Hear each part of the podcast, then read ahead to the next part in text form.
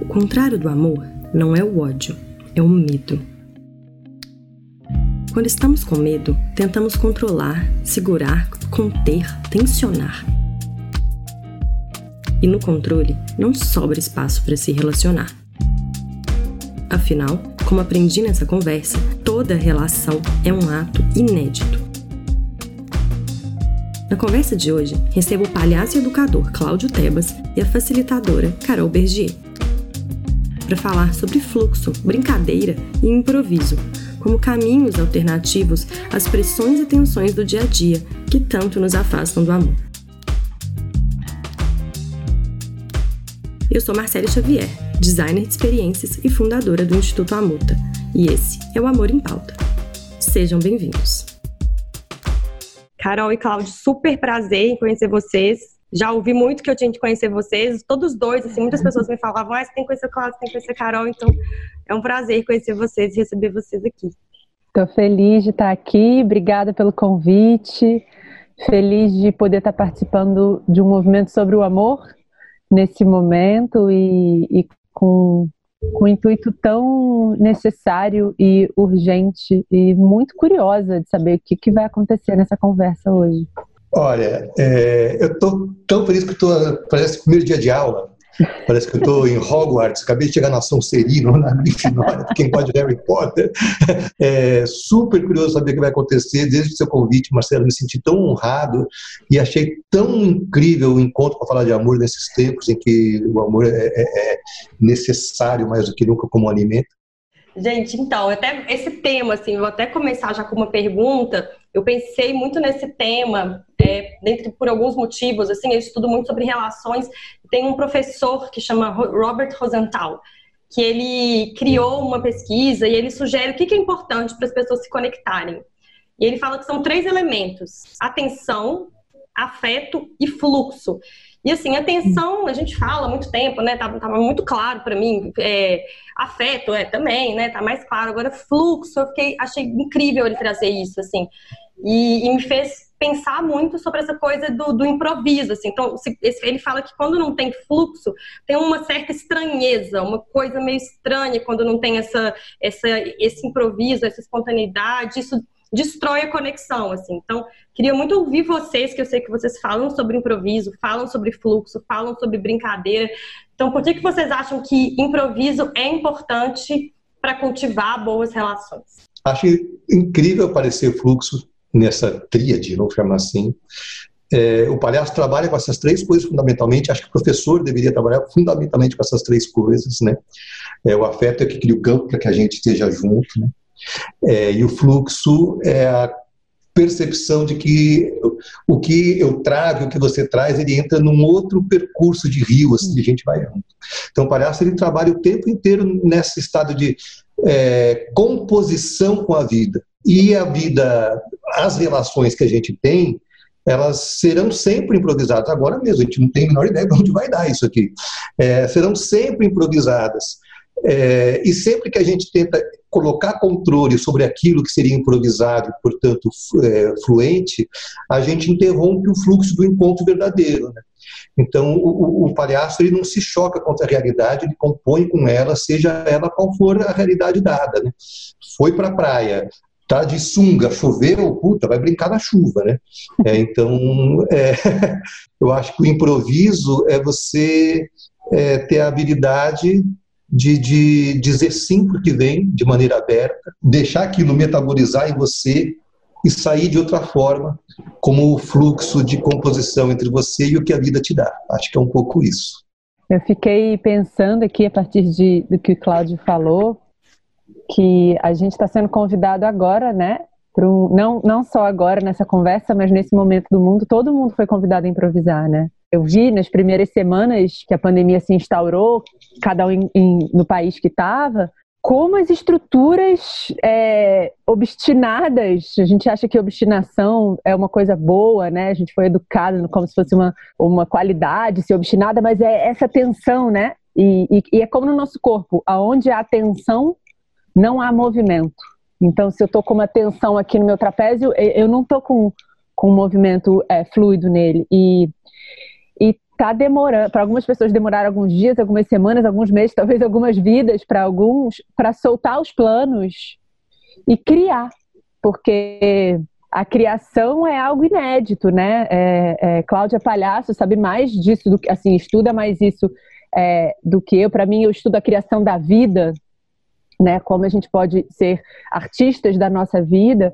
É, e é algo inédito. E a gente está sendo convidada agora para um momento de, de morte, né? Morte é, das nossas, dos nossos planos, dos nossos familiares, é, da nossa visão de mundo, da, dos nossos sonhos. E, e a morte é um convite para o inédito. Nunca aconteceu antes, né? É um convite para o improviso. Então, é, a gente está tendo que usar essa, essa habilidade é, afeto presença e fluxo, porque não dá para brigar né, com o que está acontecendo. Se gera tensão, a gente não, não tem um movimento próspero, é, próspero no sentido mais amplo da palavra, né? Então, acho que é muito bem-vindo a gente falar sobre isso agora. Não, muito bom. Eu fiquei pensando muito, né, nessa coisa de que as relações são sempre improvisadas e quando tem tensão e tem fluxo, é, né, as coisas não acontecem. Eu confesso que eu sou um pouco controladora. É, e para mim, às vezes, esse lugar do improviso, assim, não é um lugar tão natural, tão fácil, assim. É, eu sou virginiana, não sei se tem a ver, mas eu sou, eu sou bem controladora. Então, eu até queria ouvir um pouco de vocês, assim, a partir da experiência de vocês, até que dicas que vocês dariam para pessoas que tentam controlar demais, que são mais duras, e como que isso é, impacta nas relações, no amor, nessa fluidez mesmo. Também sou. Estou no mesmo time para amenizar, eu, eu não tenho falado que eu sou controladora, eu tenho falado que eu tenho traços de controle para ver se, se, dá para ir tirando. É, um Já começa a tirar daí, né? Sim, e, e para mim, assim, tem algo sobre a beleza do não controle, né? Tem uma beleza. Então, é, eu estava conversando ontem com, com o Gui, meu marido, sobre, sobre o tema aqui, né, para já ir esquentando é, o coro do tambor. E aí ele brincou comigo, né? Eu, eu sou facilitadora, então quando eu vou facilitar algo, eu monto um fluxo de facilitação. Então, de tal a tal hora isso vai acontecer. Não sei se, se Cláudio, quando vai dar as oficinas dele, pensa assim também. De tal a tal hora isso vai acontecer, aí depois vai acontecer isso. Aí você vai e você encontra com 30 pessoas Nunca acontece, nunca, nunca aconteceu em anos, nunca aconteceu aquilo que eu planejei. E é sobre respeito à vida, né? Sobre respeito ao outro. Então, para mim, o que me ajuda é pensar que é, o controle vai fazer a coisa ser menos bela, menos transformadora, menos poética, menos bonita, menos potente do que porque o controle é muito individualista né, Marcele? É tipo, eu na minha cabeça, no meu mundo, com o que eu acho que vai acontecer. Aí quando a gente entra em relação, tudo muda. Toda relação é um ato inédito, né? Tudo é inédito. Então, para mim, o que me ajuda é me lembrar que eu não sou a rainha da vida, que quando eu me ponho em relação com outro, com a vida, com o grupo, o resultado é ainda melhor do que eu poderia imaginar. E colaboração é muito sobre isso isso, né? A minha cabeça não vai dar conta de, de, de, desenhar a potência do que pode vir a ser, a potência do que vai acontecer. E tem uma última coisa que me ajuda também, que o controle é muito na cabeça. É muito na cabeça. E a vida é menos prazerosa quando a gente está só na cabeça. Então, distribuir essa inteligência, né? Trazer inteligência para o corpo, para a intuição, e fica mais gostoso. Para mim, o que me ajuda é, sem controle, fica mais gostoso mesmo. E para você, Cláudio, estou curiosa. Eu dou aula para crianças há 30 anos, né? Agora faz três anos que eu estou sem dar aula para elas, porque por causa da gente não está casando, eu estou sentindo muita falta. E durante todo esse tempo, é, é, honestamente, eu nunca preparei aula. Eu sempre me, parei, me preparei para encontrar. É, então eu carrego o grupo, as energias, os jeitos, mas eu tenho muita dificuldade em desenhar assim, o que, que vai ser, porque eu sei que não vai. Um amigo meu, o Mauro Fantini, ele é doutor em biologia e, e ele criou um grupo de palhaços na faculdade que ele dá aula que é muito transformador, chama Nariz de Plantão. Ele tem uma frase que acho que fala um pouco disso que você falou, Carol, dessa, desse programa que a gente faz. Ele falou assim: ele prepara a aula e esse é o plano B. O plano A é o que acontece na hora. Então, acho que é isso, é a gente se preparar o tempo inteiro para o plano A, que é o que vai ser, né? O plano B é só para você, é um pouco criar a piada do palhaço, é, a piada é só desculpa para encontrar. Não está rolando muito o encontro, você joga umas piadas para ver se acontece alguma coisa, mas é, é, o encontro ele é soberano, ele, ele, ele, é o que é, né? É, então, e aí eu fico escutando a reverberação aqui das coisas, quando você traz isso, cara, do, do, na primeira fala tua, do criar, recriar a partir dessa, dessa sensação de luto que a gente está vivendo, eu acho que esse criar o que vai ser, ou como queremos que seja, é, ele só vai ser possível se a gente é, hospedar acolhedoramente tudo que estamos sentindo agora e vivendo agora. É, e partir para um passo de criação, depois de hospedar a dor, a perda, o cuidado, o luto, assim, a gente ir para um outro lugar é, de partilha e troca mesmo. Eu estou um pouco a sensação, não sei vocês, é, que a gente viveu essa euforia, né? Nossa, é, estamos confinados, vamos ter tempo de fazer mais coisas. E as lives, é, elas foram trazendo muito conceito e conteúdo, que é ótimo. Mas acho que esse modelo já depois de quatro meses de confinamento ele está se esgotando. Acho que está chegando a hora da gente fazer lives de troca, é, lives de não saber, encontros para descobrir mais do que de saber alguma coisa, porque acho que a soma desses saberes é que vai possibilitar que o luto se transforme na criação que a Carol trouxe. Eu, eu quando eu fiquei lembrando ouvindo vocês, eu também sou facilitadora e eu fiz a formação do Art of Hosting. E aí, duas coisas que me marcaram muito nessa formação. Uma foi que eles falavam assim que a gente planeja e Deus ri. Então, quando você faz aquele fluxo de o que, você vai ter no encontro, né? Tem muito isso, assim. E me, e me marcou, me lembrei muito agora com o Claudio falando, de eu, eu fui muito interessada em falar e conversar mais sobre fluxo, sobre o campo, sobre esse lugar, porque eu acho que é um lugar onde para mim não era o mais fácil e que eu acho fundamental para as relações, para o encontro. E aí eles falaram para juntar as pessoas que, que não sabiam sobre aquele tema, tinham que se juntar para conversar. E aí todo mundo ficou tipo, ai, mas a gente vai juntar com as pessoas que não sabem sobre o tema. Confia. E assim, foram tipo 20 minutos de conversa, tava, todo mundo que estava ali queria falar sobre aquele assunto porque tinha interesse em saber mais. E o que emergiu da conversa, as pessoas falaram, nossa, então, é, eu não, eu não, sabia que eu sabia isso. Foi basicamente criar esse campo. E aí, nesse momento que a gente está, que tem tanta coisa acontecendo que a gente não tem a menor ideia de como interpretar essa realidade, parece que a gente tem uma pressa de dar as respostas, né? De, de, de interpretação da realidade, assim. Então, eu, me veio isso muito, assim. Eu queria ouvir umas histórias de vocês também, que eu imagino que vocês devem ter várias, de momentos que vocês conseguiram entrar nesse fluxo, nesse improviso, e momentos em que vocês não conseguiram também, histórias de fracasso e de sucesso, assim, da experiência de vocês. Eu tô aqui pensando no que no que Marcele falou, e tem algo que está muito vivo, e eu vou contar a história depois de, dessa contextualização. Quer dizer, vou contar durante.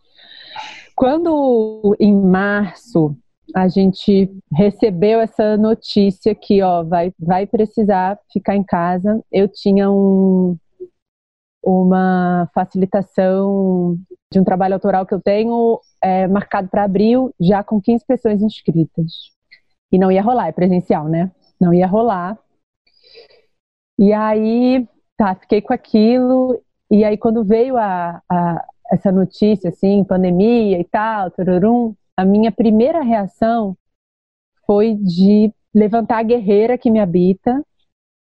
A gente precisa, agora é a hora de nós é, fazermos a transformação que a gente se preparou para viver e tá, tá, tá, tá, tá, tá. E vai, faz live, faz podcast, conversa, desenha, estrutura projeto, conversa com amigos, assim, como se aquilo não tivesse me atravessado emocionalmente. Né? É, o drive da fazedora continuou, como se nada tivesse acontecido. E aí, conversando com duas amigas muito queridas, elas falaram é, comigo que não estavam conseguindo fazer nada. Não estavam conseguindo.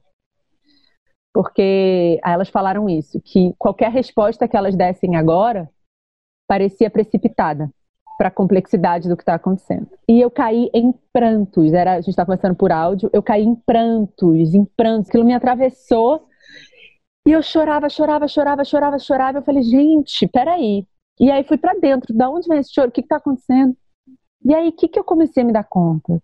Que a resposta automática, a resposta urgente, a resposta apressada, ela em si, ela não está mudando o paradigma. O que nos trouxe aqui foi a pressa, foi a urgência, foi a necessidade de uma resposta certa.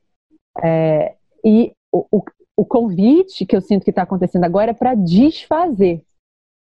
Para a gente desfazer esse nó. E para desfazer o nó, precisa de presença, de atenção, de diminuir o ritmo, de olhar para si, de ver aonde é que eu sou responsável por essa bagunça que se instaurou no planeta Terra. Porque todos somos responsáveis, muitas vezes na nossa mente, muitas vezes nas, nas nossas ações. E aí a história que eu tenho é, eu estou nos últimos quatro meses me descriando. Eu não consigo ir para ação.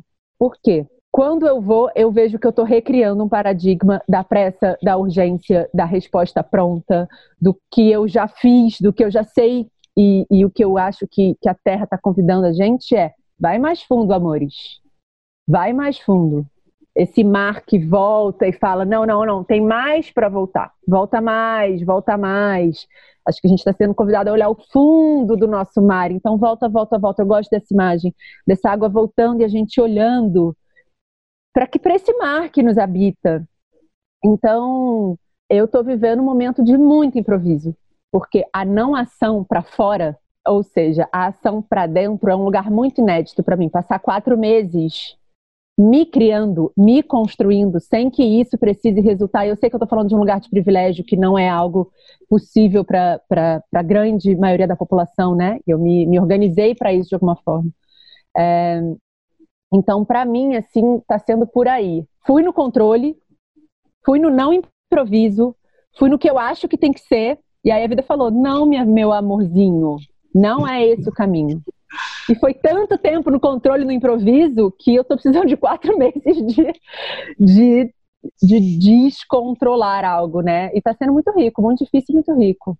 Olha, eu, eu, acho que vou passar o resto da quarentena com, com a imagem espetacular do mar, que quando ele volta, você fala, vai mais, porque tem mais para cavocar. E me veio muito uma imagem de infância que eu adorava, quando você fica com o pé assim, logo na areia, quando o mar volta, o pé dá aquela fundadinha na areia, assim, cada vez que o mar volta, ele vai afundando mais.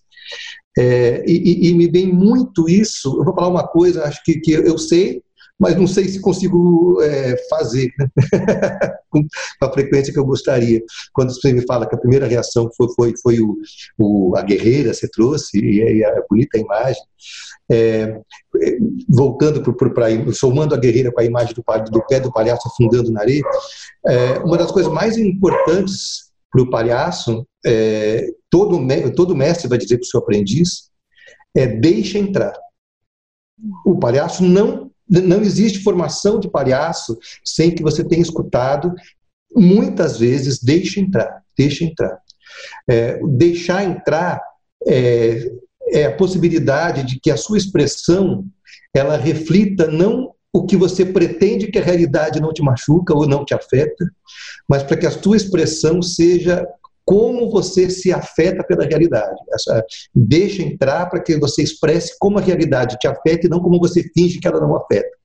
É, isso é deixar entrar, é o pezinho na areia, é, é a guerreira chorando aos prantos, assim. É, deixa entrar. É, e, e, tem sido uma tarefa árdua, porque tem dias que muitas coisas é difícil de, de, de deixar entrar. Trazendo isso para a história, eu tenho contado essa história em algum desses encontros virtuais. Entramos em quarentena e aconteceu um fenômeno desesperador, que assim, pela primeira vez em muitos anos, eu também sou facilitador, né, Carol, é, e trabalho com aglomeração, gente, turma. Eu tinha trabalhos em novembro até novembro desse ano. Era uma raridade. Nossa, comprei um carro, porque eu moro em rua de terra, não tinha... E aí a quarentena veio cancelar todos os meus trabalhos. E eu fiquei absolutamente deprimido e desesperado. Eu acho que a minha reação foi um pouco diferente da tua. Não apareceu o guerreiro, apareceu o desconsolo. Fiquei nesse estado assim de, de meu Deus do céu, não sei mexer na internet. Hoje, para entrar no Zoom, eu quase fiz final da cruz, para ver no link que veio prontinho, prontinho. E aí aconteceu um fato transformador, que é essa história que eu vou contar, é, um grupo de pais, eu coordeno, é, coordeno, jeito de dizer, mas estou junto de um grupo de pais é, e mães que se encontram para falar das agruras e prazeres de ser pai e mãe no mundo. É, e cientes do meu desespero, eles organizaram um grupo de filhos para conversar comigo, porque eles percebiam que as crianças estavam precisando de rodas de conversa. Como sabem que eu, que eu faço isso, a gente criou, eles criaram 18, um grupo de 18 crianças de 8 a 11 anos para conversar comigo através de uma plataforma como essa, que ficam as carinhas aqui, as 18 crianças. Porque os pais percebiam que as crianças estavam precisando falar e não queriam conversar com os pais. Mudou a minha vida esse encontro. Quando eu volto aqui para a Marcele, quando ela fala que o grupo que sabia mais do assunto encontrou com aqueles que não tinham ideia, é como eu precisava entender que eu não sabia do assunto e como foi bom encontrar com as crianças. Como é bom escutar as crianças. E a história que eu vou contar, é, fechando esse ciclo de transformação, a gente está aqui no, na roda de crianças, nessa roda de tela plana, conversando, sempre é, e a gente inaugurava a abertura das conversas sobre falar de si com uma roda de piadas, porque a piada ela organiza o fluxo de fala, né? Para eu se interromper a piada não tem tanta graça, então lindo. Assim. E aí um dos meninos, numa dessas telinhas que estão aparecendo aqui agora, um dos meninos estava louco para contar piada, mas ele tava, não estava conseguindo. E aí, isso foi no segundo encontro. E aí, de repente, eu vejo ele saindo da tela, assim, estou fazendo assim, preciso entender que é aquele quadradinho. Ele sai, puf, ficam todas as outras crianças, aquele quadradinho lá, só o quarto dele. E cadê, né? Não vou falar o nome dele, porque a gente tem um pacto de sigilo. Aí, de repente, ele volta ele volta. Desculpe estou me alongando, que eu amo. Ele volta com um copo. No copo, uma criança de 8, 9 anos, no copo ele colou um papel com fita crepe e no papel está escrito coragem. Aí ele pega e fala assim: para contar piada eu preciso tomar coragem. E tomou. A partir desse dia, Todas as crianças fizeram seu copo de coragem sempre que precisavam falar alguma coisa que não estava fácil. Estou emocionado de contar, porque esse menino ele me ensinou que nós todos estamos vivendo, construindo, ainda com toda dor, com todo medo, amuletos de poder. Ele só teve a liberdade de criar porque ele saiu da minha frente. Ele teve espaço para estar consigo.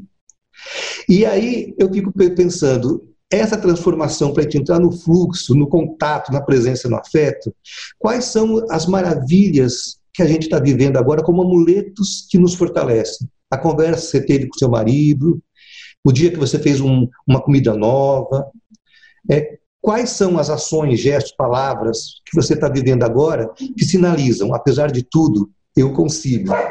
E esse menino me, me deu esse, esse amuletinho de poder para minha vida. Uau, Cláudio, que, que precioso. É. Muito precioso isso. Fiquei com vontade de contribuir com o amuleto que eu tenho feito de manhã também.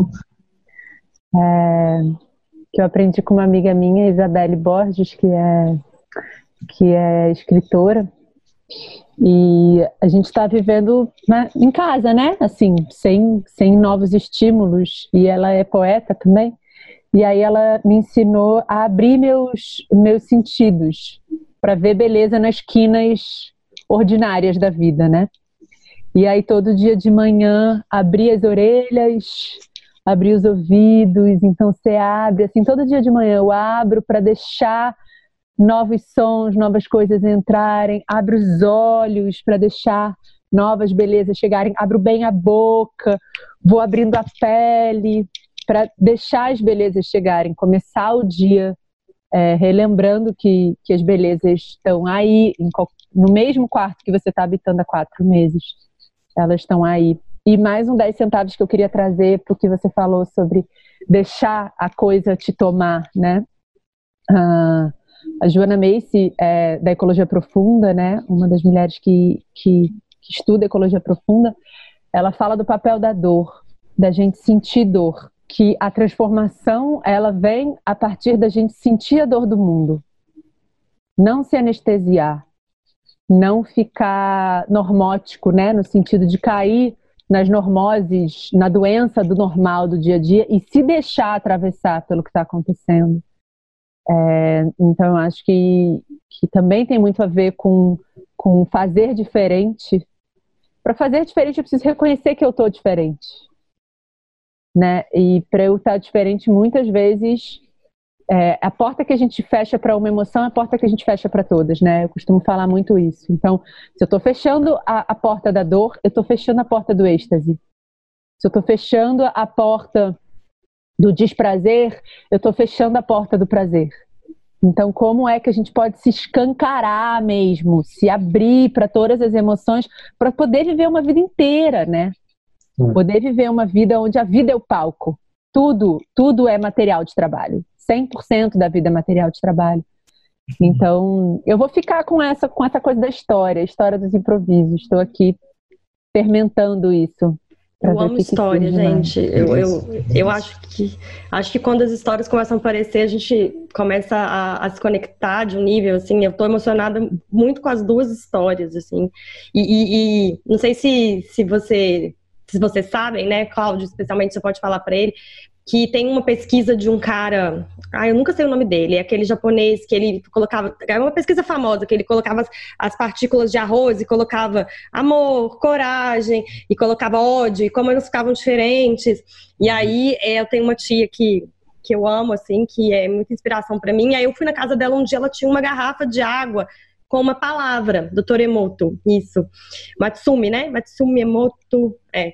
E aí ela tava com uma, com uma garrafa de água com a palavra. E aí ela falou que depois de quatro horas que você fica com a água dentro da garrafa, escrito gratidão, era gratidão na casa dela, muda a água você está realmente bebendo gratidão. E aí eu comecei a fazer esse ritual em vários cursos meus, assim, das pessoas colocarem as palavras e delas criarem suas garrafinhas. Então tem um efeito é, ritualístico e de amuleto, e eu acredito que científico também, assim. Então, acho isso bem, bem legal também de, de compartilhar essa parte também. É, e vocês falaram essa coisa do deixar entrar e da, da Joana Macy, eu fiquei muito pensando nisso, assim, logo no início da pandemia, eu, eu também entrei muito nisso de, de me sentir, é, me sentir entrei na da superprodutividade, não tive como parar, é, assim, tô em casa, mas não tive como parar os projetos que eu tava, e graças a Deus, assim, mas muito ansiosa e não sei o que, aquele fluxo, e aí eu escutava o tempo todo das pessoas coisas do tipo, ai, ah, mas a gente não pode entrar em pânico, mas a gente não pode... Ah, tudo bem, gente, mas me parecia que era quase uma. E aí eu, eu até trouxe a Joana Macy, nessa, eu conheço ela também nessas conversas, do tipo, gente, mas eu não posso me afetar com o que está acontecendo, eu não posso ficar triste, eu não posso ficar ansiosa, eu não posso ficar com medo de estar vivendo uma coisa que a gente nunca viveu, né?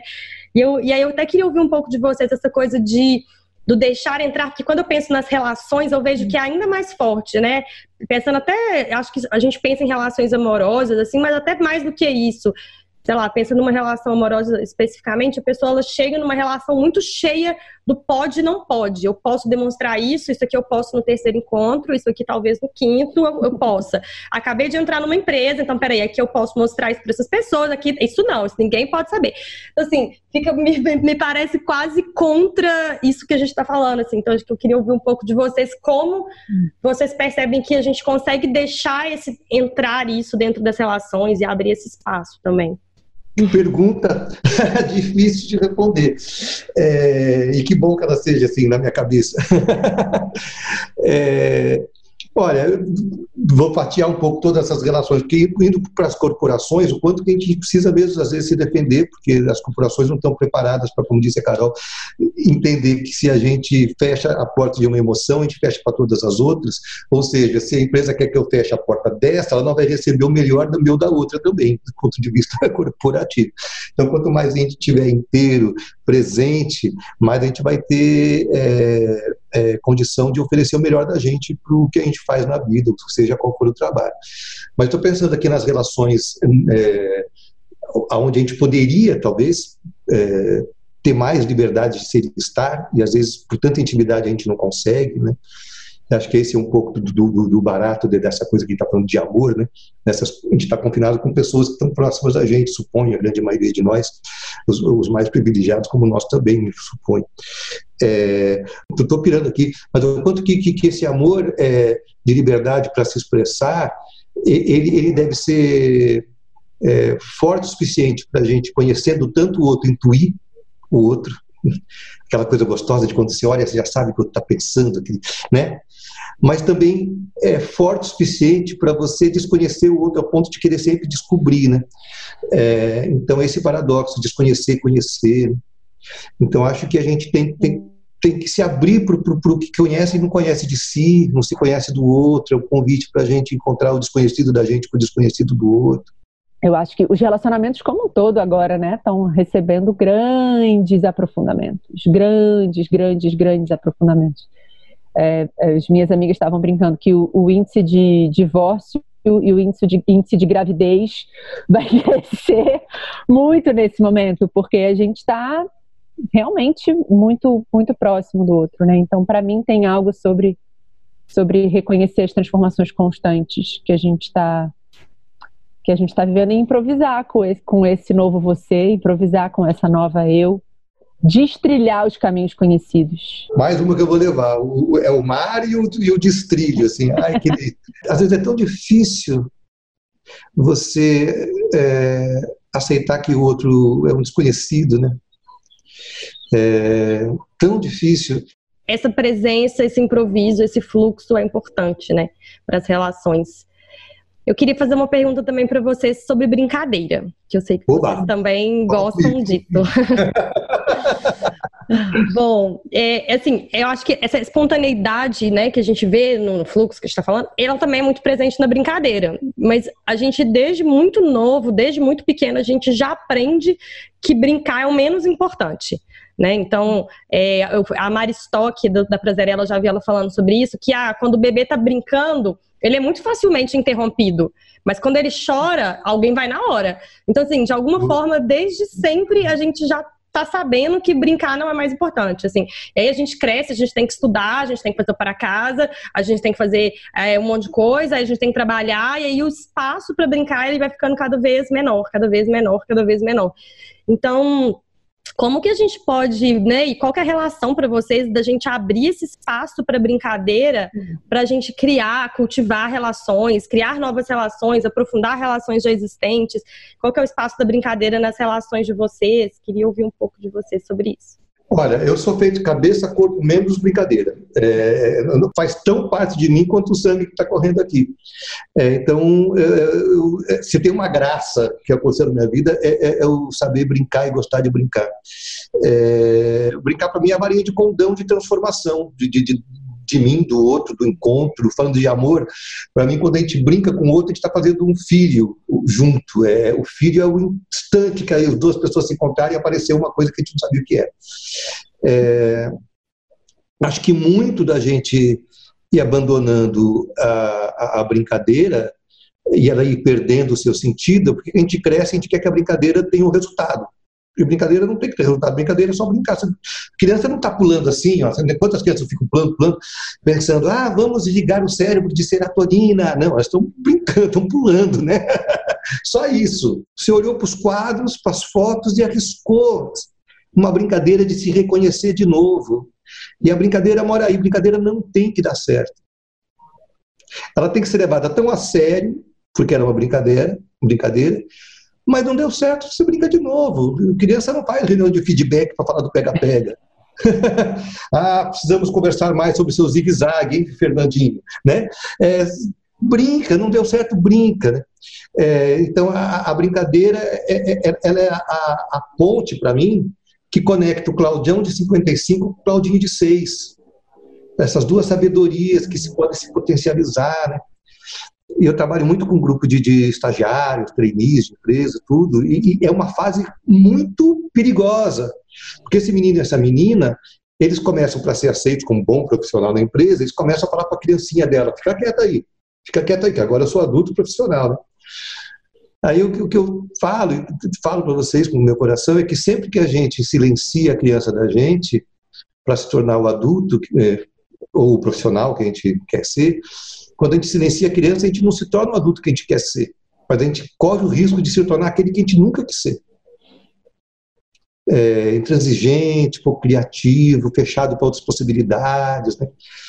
É, então, acho que, que no dia a dia a gente tem que ajudar a gente encontrar caminhos para dar mão para o Claudinho, a Carol para a Carolzinha, a Marcela para a Marcelinha, e, e, como é que o outro pode acessar isso também, né? É, eu vou ficar com isso, porque a brincadeira é um, é um desafio para mim. Eu, eu caí muito cedo na lógica da produtividade. É, e, e, tô, e tô desfazendo isso, né? Destecendo, destecendo essa, essa lógica. E para mim a investigação agora, agora, o que eu digo agora mesmo, assim, nesses, nessas últimas semanas, nos últimos meses, tem sido me mover a partir do prazer, a partir da brincadeira. Então, é, vou cozinhar. O que, vai ser uma, uma nova descoberta cozinhar? Vou escrever um texto. Não me importa muito o que o outro vai vai pegar daquele texto. Qual é a palavra, qual é a próxima palavra que quer nascer? Eu me conecto muito com a palavra, né? Qual é a próxima palavra? E a próxima palavra. Então eu não tenho sentado e pensado qual é o objetivo desse texto. O que que é? E aí eu acho que vem algo que está muito presente hoje em dia, que é como a gente faz para o outro. E aí, quando a gente faz para o outro, desconectou. Já não estou mais no meu corpo, já não estou mais colada em mim mesma, já desconectei, já quero agradar, já quero que o outro entenda. Então, uhum. é, a minha investigação agora, e eu tenho um caminho aí pela frente, é, como é me mover, porque eu tô afim. Ah, que delícia! Porque tá gostoso. Só por isso. E algo, eu sinto um cheiro, assim, é, de que essa, essa, essa outra forma de estar no mundo, mais respeitosa, mais amorosa, mais justa, mais bonita, tem algo sobre a gente fazer por prazer. Né? Porque a gente falar sobre não podemos desmatar a Amazônia, por exemplo, é, porque você vai ser punido, ou porque você vai ser um cara mau se você fizer isso, ou qualquer outra coisa, não, não, não vem de um lugar genuíno dentro, então não é sustentável. Não é algo que vai sustentar. Vai mudar a legislação, vai mudar. Então, como, por exemplo, né, usando esse, esse, termo, esse, esse tema da Amazônia, como é que eu posso me conectar com a floresta? Como eu posso me conectar com a beleza da floresta, com, com a magia, com a sacralidade da floresta? Aí eu quero cuidar. Por prazer, porque aquilo sou eu de alguma forma. Né? Então, é, a gente falou muito de, né, teve essa pauta do, do racismo é, nos últimos tempos, globalmente no Brasil, que, que segue. É, será que a gente precisa cuidar disso porque é politicamente correto? Ou porque realmente aquela pessoa faz parte de mim? Porque enquanto um está oprimido, ninguém está liberto. Então eu quero ser livre. Eu quero me sentir caminhando no mundo livre onde as pessoas são livres para serem quem são, porque isso me dá tesão, isso me dá prazer, isso é gostoso. E é a partir daí que vem o ativismo, né? Não a partir da dor, da punição, do politicamente correto, mas da, da brincadeira, né? De, de, caminhar no mundo como um ser brincante em conexão com tudo que é vivo. Eu, me parece que que é um caminho a ser investigado, assim, pelo menos para mim está sendo tá sendo prazeroso investigar por aí. Vou pegando pérolas. É, é, o mar que volta, é o trilho que destrilha, é a palavra que quer nascer, e enquanto estiver oprimido, todos serão oprimidos. É, e, e, e, brincar é, é, a conexão. Engraçado, eu, eu não sei meditar, eu sou muito ruim de meditar. Mas aí eu descobri que um amigo me falou isso, você, você brinca, você está meditando brincando. Então, brincar é o jeito que, que, que, que, eu medito. É, e acho que, que quis trazer isso, porque para algumas pessoas brincar é pega-pega, esconde-esconde. Não, brincar é isso. É você se conectar com você. É você parar para é, trazer o lúdico que está aqui, dessa, dessa criança que está aqui viva. Acho que é um pouco isso. Me deu vontade de falar uma coisa muito rápida, que, que acho que, que, tem a ver com, com, com estar em grupo e brincando juntos, e tenho percebido nos encontros que tenho tido, é, eu vou trazer de novo. O, o brincar não tem que ter função. É, é, muito, eu não gosto muito de livro que fala sobre o brincar, porque ele se detém muito sobre a importância e pouco sobre a delícia. E brincar sem delícia, a importância desimporta. é, é, é, o, o, jogo é o jogo, né? E eu tenho percebido nos encontros que, que as pessoas, às vezes, porque as coisas estão muito numa panela de pressão, que ficam tentando revestir algumas verdades que precisam falar, algumas tentam revestir de brincadeira para tentar suavizar aquilo. É, só que toda vez que a gente reveste de brincadeira uma verdade que quer dizer, ela já ganha um, um objetivo concreto, então ela já não está mais brincando. Então, quando você fala para o outro uma coisa séria, revestida de brincadeira, pode ser que você não esteja colocando um verniz de suavidade, mas pode soar um verniz de ironia. Isso é, é perigoso, né? Então, por exemplo, é, quarentena aqui, pô, fulano, quatro meses, hein? Só três banhos, vai virar o cascão, hein? É, é uma brincadeira ou é porque você não está com intimidade suficiente para falar, fulano, estou incomodado, sim, você está tomando banho, né? Então, é, é, é, tirar a brincadeira desse lugar de, de dar alguma mensagem. A brincadeira é para fazer a comida inesperada e de repente a gente nem gostar, mas a gente se divertiu porque a gente tentou. Aí eu peguei essa dica aí, porque eu faço isso às vezes. de, ai, nossa, faz uma brincadeira de uma coisa que você não está conseguindo sustentar falar, né? Eu queria convidar vocês, antes da gente terminar, para uma brincadeira. Oba!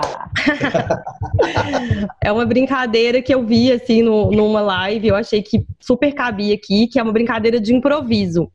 Oba. Então seria mais ou menos assim, eu vou falar, a gente vai falar um tema aqui, né, que acho que a gente pode seguir no tema que a gente já tá, que é improviso.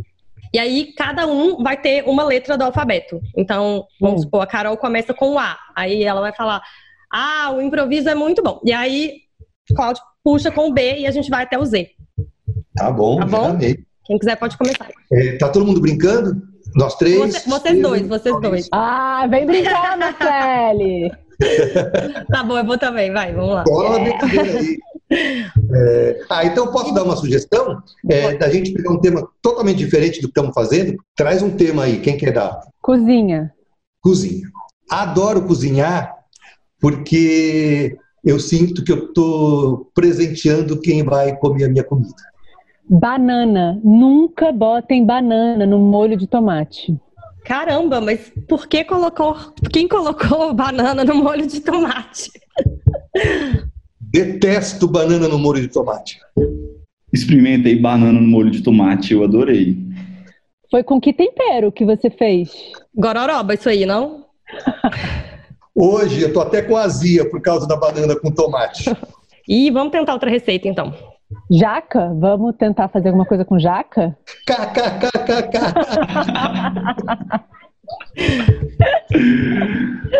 Loucura esse negócio de carne de jaca, né? Minha mãe faz cada coisa com jaca que vocês não acreditam. Não acredito. Opa, vamos provar. Pois então, acho que ela deve estar assistindo a gente. Ela faz é, kibe de jaca. Kibe. kibe brasileiro, bem brasileiro, kibe. Uva, será que fica bom? Uva com jaca? Vamos tentar. Xixi. Você come, faz muito xixi. é, é diurético. Zebra. Nunca dá no último. Zebras não comem jaca. Zebras, Zebras não, não comem. Razão. Ai, gente, muito bom.